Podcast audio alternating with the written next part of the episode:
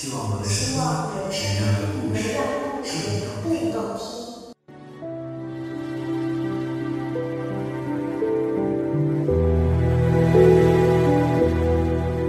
现在是二零一四年九月四日下午三点零二分，这里是烟花与笙歌，我是易木兮。正在收听我们节目的每一位朋友，你们好吗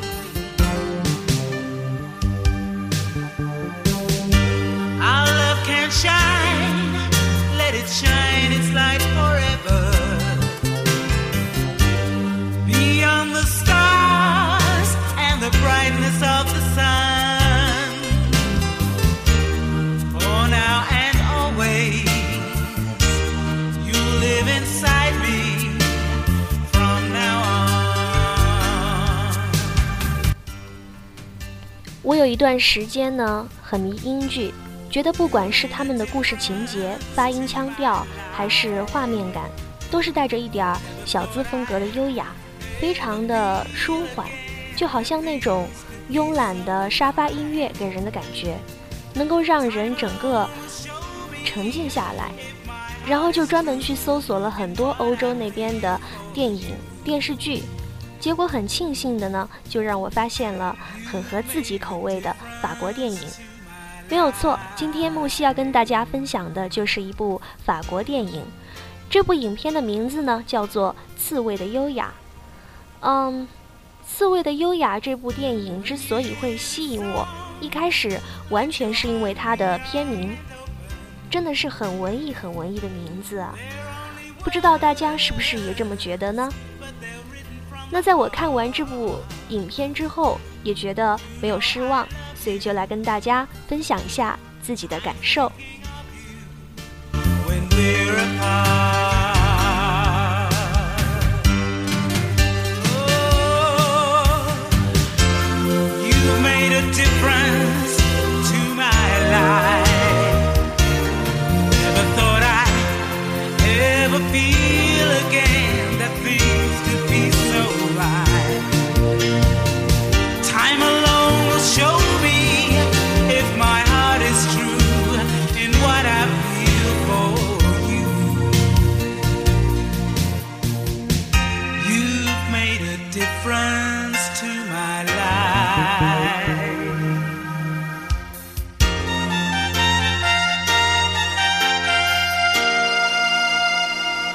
不知道你们有没有过这样的感觉？小的时候，也许每一个人都曾觉得自己是与众不同的，相信自己会在人群中长成期待的模样，成为最不平凡的那一个。而事实是，时光是一道迷幻绚丽而最终面目可憎的阴影，所有美丽的预言都会成为平凡而琐碎的日日夜夜。被岁月消磨洗白，变得暗淡无光。每一个人都注定成为平凡中的一员。总有一天，你会发现，曾经所有期望过的光芒，都将缓慢或急速地融化到汹涌的人潮里。或许，我们都曾经相信，有一个人是自己在等待的。无论人生以怎样的惊险或平淡进行。如何淡定从容，如何颠沛流离，如何历经苦难，都是为了寻找他。或许总有一天会发现，我们从未遇见过，也将永不相遇。如果幸运真的遇到那个人呢？万一他只爱你的外表，人生是否会因此留下遗憾？如果他只爱你的内心呢？那又会是怎样的不满和自卑？当很久以后，生活消磨掉生命中的激情和意志，我们还会愿意继续童年时候的妄想吗？相信自己与众不同，相信等待的那个人，他总会出现。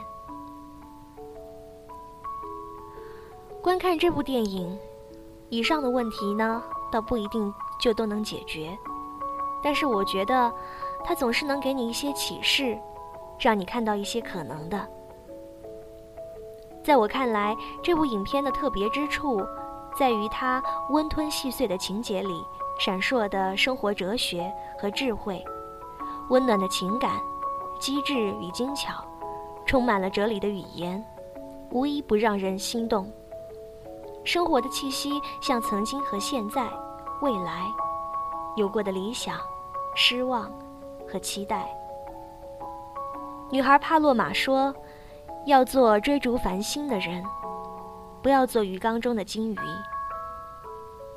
她用镜头去捕捉生活中的点滴，身边的人，神经质的母亲，脾气暴躁的姐姐，整日忙着应酬的父亲，那些装模作样的邻居和政客们。饭桌上，他们喋喋不休地讲述着自己的理论。心不在焉地听着别人的言谈，展示着自己的优势，掩饰着缺失。事实上，母亲吃了十年抗抑郁的药，父亲忙于周旋和应酬，脸上常常带着虚伪的谦逊和微笑。姐姐在门房那里得不到帮助，便回家哭哭啼啼地大声吵嚷。他气急败坏地向妹妹发火，却没有勇气去向门房要一封信。帕洛玛对围棋的见解让父亲的朋友颜面尽失，被父亲责骂。生活的圈里，人人都在遵循一种固有的模式和习惯。政客父亲养的猫，便叫议员和国会。母亲不让猫出门，也不让门房进来。她封闭自我的空间，只向自以为平等的人敞开。姐姐写着深奥的哲学论文，生活中的她却懦弱、浅薄、无知。这便是我们生活中的人群，每一个人都那么的不同，又那么相似。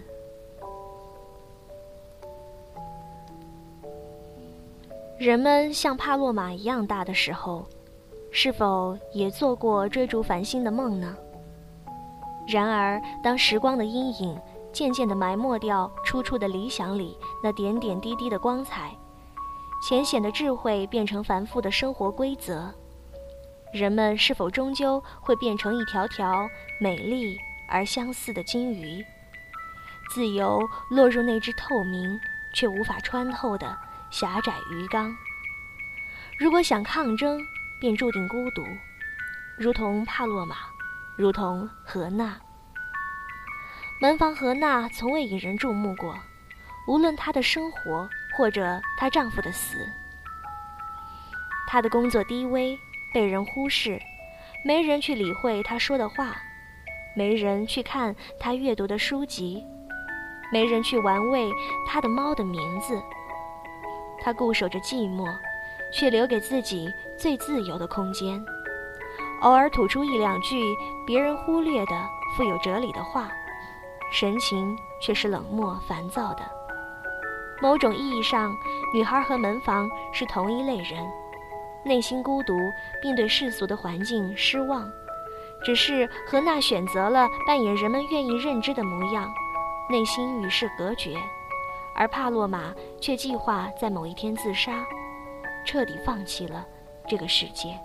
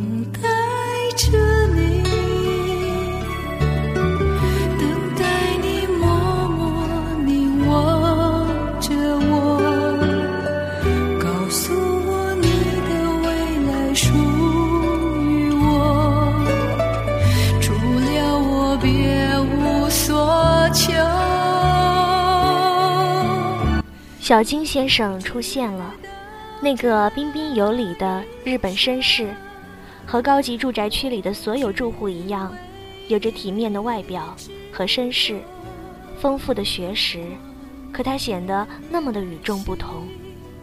他谦逊的微笑和目光，像散发着微光的能量，能照亮别人的内心。所有隐匿的线条都会显现，所有暗淡的矿石都会发光。他带给何娜温暖的感情期待，并牵引着她深藏的自己，再次拥有了追寻幸福的勇气。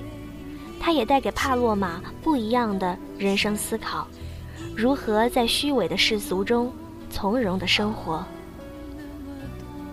当何娜初次与他相见。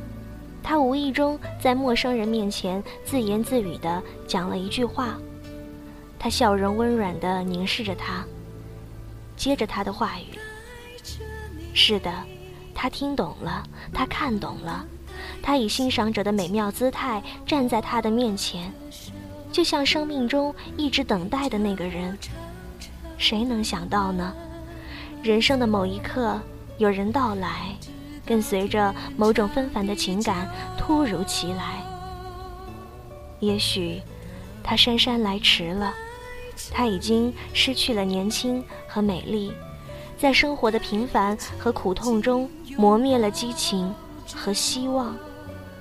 可他毕竟来了，闪烁着洞悉一切的温柔目光，不理会他佯装的粗暴和无礼。在他的眼中，他内心隐匿的温柔与优雅，像点点繁星闪现。他多么好，多么优雅，多么绅士风度，多有品味才学。他怎么会得知他要来？在人生中最不起眼的阶段，那时他正躲在狭窄的小屋里，头发凌乱，脚步拖沓，臃肿不堪。可他一眼便认出了她，那冷漠粗暴的女人眼中闪烁着的智慧弧线，那里通向她自由的、美丽丰富的精神世界。他带着一本《安娜·卡列尼娜》敲开了她的房门，那是一把通向他心灵深处的钥匙，他们共同的潜藏的默契和秘密，他们。多么不同，又那么相似。他们品尝着简单的美味，看着喜爱的电影，心意相通，多么好！那不就是生命中期望的那个人？他剪了短发，穿了长裙，露出了笑容。他站在镜子前，惊奇地望着自己。他何曾发现过自己的美丽与优雅？那个人脸色明媚地对他说。我们可以做朋友，或者更多，多么好！他永远体贴周到，驱散他心中的矛盾和阴霾。曾经所有的孤独都是值得的，对吗？他选择徜徉于生活的鱼缸之外，容颜和心灵掩藏在人群中，值得的是吗？也许就为了等待那个人来相见。世间有几个人能完美的如同影片中的男人？有几个人能遇到这样的人？人生中的大成就与大智慧，怎么能兼得？生活中大多不如意，选择做一条美丽的鱼，还是一只外表丑陋的刺猬呢？做鱼吧，生命有限，不如尽情地展示美丽。自我封闭或者随波逐流，也许有一个美好的人能捞你上岸。伪装成一只刺猬吗？躲在狭窄的房间里，用一杯茶或一本书去开启生活的智慧，用孤独之外的生命哲学去填满人生的空虚和孤寂。相信有个人。总会到来，发现你内心的柔软。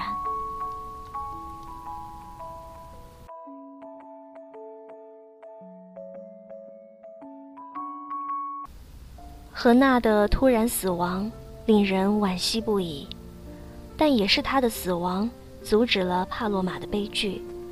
女孩看到，原来死亡并不如自己想象中的平静美好，因为再也看不到所爱和爱自己的人。